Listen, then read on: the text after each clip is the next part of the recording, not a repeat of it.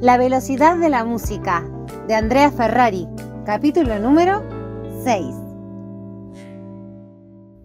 Sabía que a su papá le preocupaba su inclinación al encierro, las largas horas que pasaba frente a la computadora o el placer que encontraba en escuchar una y otra vez las viejas anécdotas de los muertos de Frasoni. Con tal de no ver la inquietud en sus ojos o esas rayas que se le formaban en el entrecejo al mirarla, más de una vez Sol deseó encajar mejor en el rol de la adolescente clásica, o al menos en la imagen que él parecía tener de la adolescente. Eternas charlas con amigas, bailes los fines de semana, ojos muy maquillados y risitas histéricas cuando alguien hacía un chiste subido de tono. Pero aunque lo hubiera intentado, esa no era ella. Y en verdad, no estaba tan desconforme con quién era. Tenía pocos amigos. Muy pocos. Las charlas de las chicas le daban sueño y no le gustaban los pibes de menos de 20. Pero no se sentía mal y tenía algunos proyectos.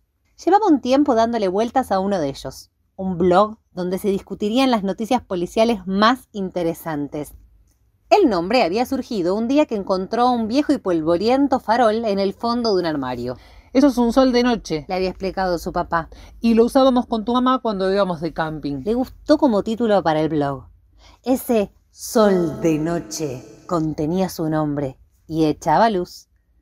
Hasta había preparado un diseño y un logo. Lo que le había detenido de avanzar con la idea hasta ese momento no era un detalle menor. No sabía cómo lograr que la gente lo leyera y comentara.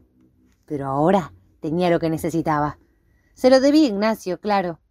Con la dirección de correo de Convertini no le había resultado muy difícil hackear su cuenta en la nube. Había apuntado primero el servicio que usaban casi todos los fotógrafos y había acertado. Ella sabía que no era muy ético se dijo que no iba a usar ninguna foto personal. Y sí, igual no era ético, pero estaba decidida a echar una mirada sobre esas fotos. Con Ignacio se juraron que eso sería un secreto entre los dos, sobre el que jamás dirían una sola palabra. Sol podía estar tranquila. Él era una tumba. Rara vez hablaba de algo que no tuviera que ver con la tecnología. En verdad, rara vez hablaba. Quizás era que sus expectativas habían sido demasiado grandes, pero cuando finalmente las tuvo frente a ella, las fotos le parecieron poca cosa. Durante el día, Convertini había sacado unas cuantas de las fans de Tommy Fox y de la gente que pasaba por ahí. Parecía incluso que estaba aburrido y le había apuntado a todo aquel que andaba cerca. Un vendedor de helado, otro de banderines, una mamá con su bebé, un gordo con un gorro de River, un policía. Pero una vez caída la noche, solo había cinco fotos. En la primera, se veía a través del vidrio a una persona dentro del hotel mirando hacia la calle. La distancia y el reflejo hacían imposible identificar la cara, aunque parecía ser una mujer. Al menos tenía el pelo largo. Segunda foto. Tomada segundos después. Esta persona empujaba la puerta para salir. Tercera foto. Un camión de basura se había detenido en el frente y obstruía la visión. Cuarta foto. El camión ya había cargado las bolsas y avanzaba con los trabajadores subidos en el estribo. Atrás se veía la trompa de un auto azul. Quinta foto. El auto azul partía y había una figura movida en el fondo, con abrigo negro, imposible de identificar. Nada de esto le pareció a Sol interesante, menos a un motivo para un asesinato. Pero ¿quién era ella para decidir si tenían o no valor? Eran, no había duda, las últimas fotos de la vida de Convertini y eso las transformaba en un documento único. Esa tarde escribió el primer texto periodístico. Hablaba del asesinato del fotógrafo, de las circunstancias en que había aparecido el cuerpo, de las especulaciones sobre los posibles motivos. Luego presentaba las cinco últimas fotos. Releyó y corrigió hasta que se sintió satisfecha. No podía evitar pensar a cada momento qué diría su padre de ese artículo. Pero no se lo iba a mostrar. La irritó darse cuenta de que el secreto le generaba un cierto malestar.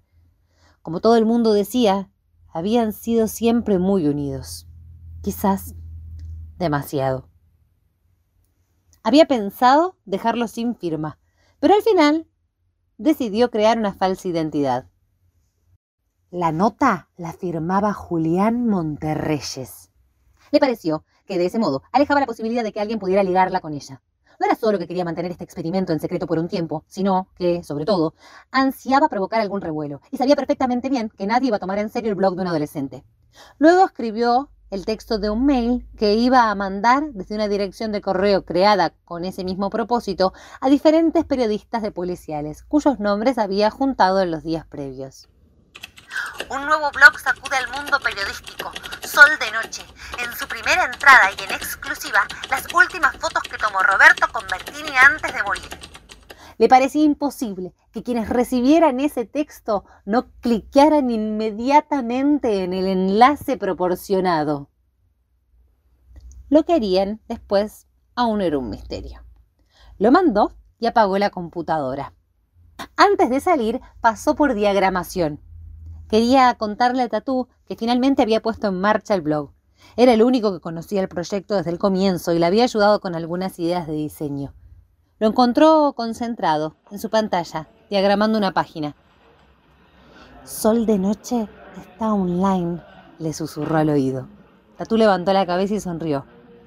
Felicitaciones. Termino esta página y lo miro. ¿Te quedas un rato? No, tengo que ir a comprar algo. Tenía esto para vos. Sacó del bolsillo un paquete de caramelos. Son de eucaliptus. ¿Te gusta?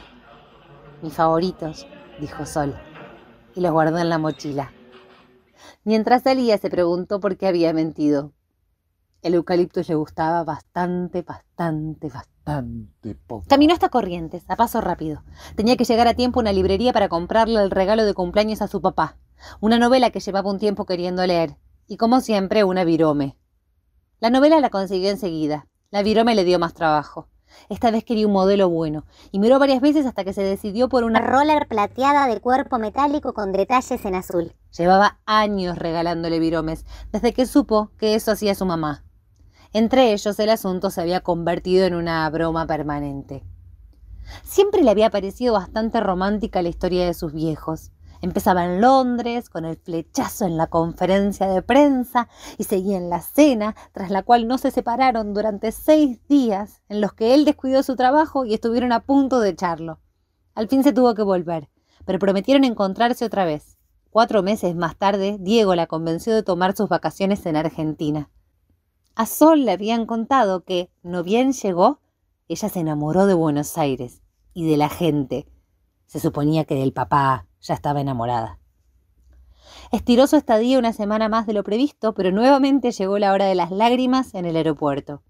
A eso siguieron ocho meses de frecuentes llamados y carísimas cuentas telefónicas hasta que él le mandó una carta que ella conservó el resto de su vida.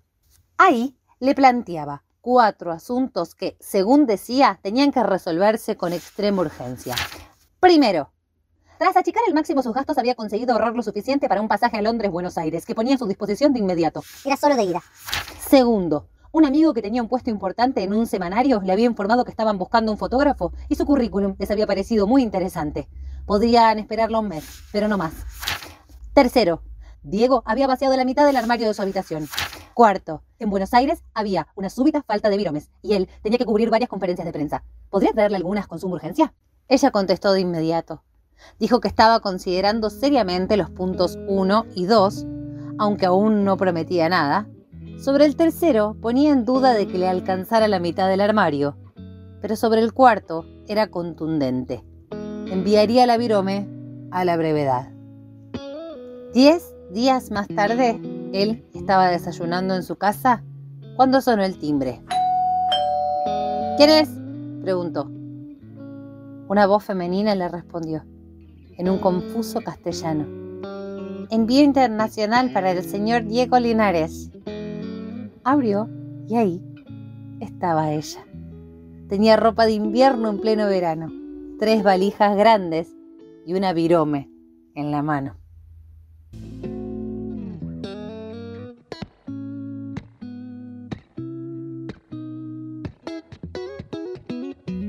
Desde entonces, el regalo fue infaltable. Sol siguió la tradición. Siempre le había parecido una buena idea. Aunque ahora estaba empezando a pensar que quizás tenía que dejar de comprar viromes.